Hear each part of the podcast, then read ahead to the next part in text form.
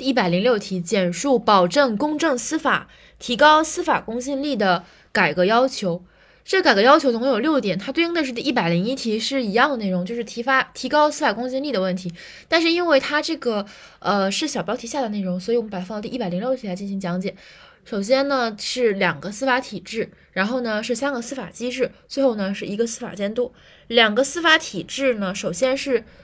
外部分工，然后是内部分工。外部分工是把审判和检察相分工，所以第一点。完善确保依法独立公正行使审判权和检察权的制度，是对外的行使权利的问题。完善确保依法独立公开行使审判权和检察权的制度。第二点是对内的一个分工的制度，优化司法职权配置。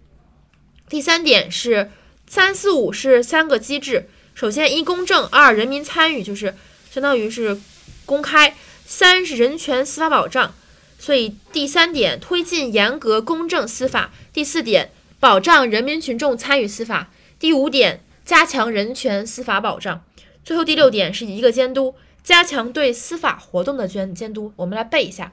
第一点，完善确保依法独立公正行使审判权和检察权的制度；第二点，优化司法职权配置；第三点，推进严格公正司法。第四点，保障人民群众参与司法；第五点，加强人权司法保障；第六点，加强对司法活动的监督。再来背一遍：第一点，完善确保依法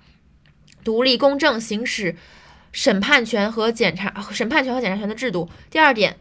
优化司法职权配置；第三点，推进严格公正司法；第四点是呃，保障人民群众参与司法；第五点是。保障人呃，加强人权司法保障。第六点是加强对司法活动的监督，总共六点。